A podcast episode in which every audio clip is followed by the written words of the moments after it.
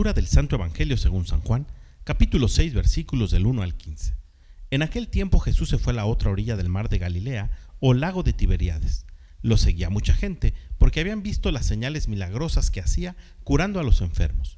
Jesús subió al monte y se sentó allí con sus discípulos. Estaba cerca la Pascua, festividad de los judíos. Viendo Jesús que mucha gente lo seguía, le dijo a Felipe, ¿Cómo compraremos pan para que coman estos?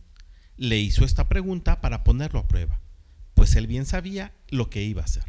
Felipe le respondió, ni doscientos denarios de pan bastarían para que a cada uno le tocara un pedazo de pan. Otro de sus discípulos, Andrés, el hermano de Simón Pedro, le dijo, aquí hay un muchacho que trae cinco panes de cebada y dos pescados. Pero, ¿qué es eso para tanta gente? Jesús le respondió, díganle a la gente que se siente. En aquel lugar había mucha hierba. Todos, pues, se sentaron ahí, y tan solo los hombres eran unos cinco mil.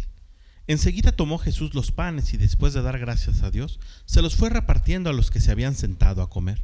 Igualmente les fue dando de los pescados todo lo que quisieron.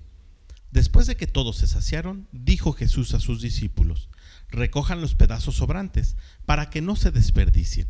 Los recogieron, y con los pedazos que sobraron de los cinco panes llenaron doce canastos.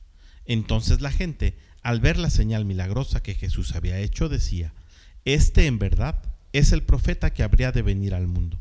Pero Jesús, sabiendo que iban a llevárselo para proclamarlo rey, se retiró de nuevo a la montaña él solo. Palabra del Señor. Jesús siempre da a manos llenas. Dice otro texto de la Escritura que Él tiene para nosotros una medida apretada, colmada, buena y rebosante.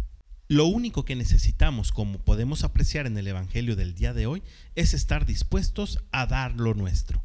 Dice San Lucas, da y se te dará. Jesús siempre está al pendiente de lo que su pueblo necesita, y en su pueblo estamos considerados tú y yo.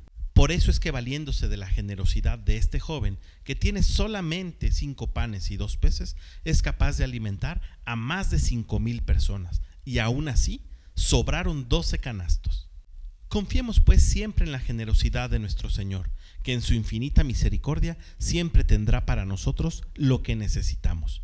Pero también estemos dispuestos a ser generosos, caritativos y misericordiosos con los demás, porque quién sabe entre nuestros panes y nuestros peces cuánto pueda juntar el Señor para dar al que necesita.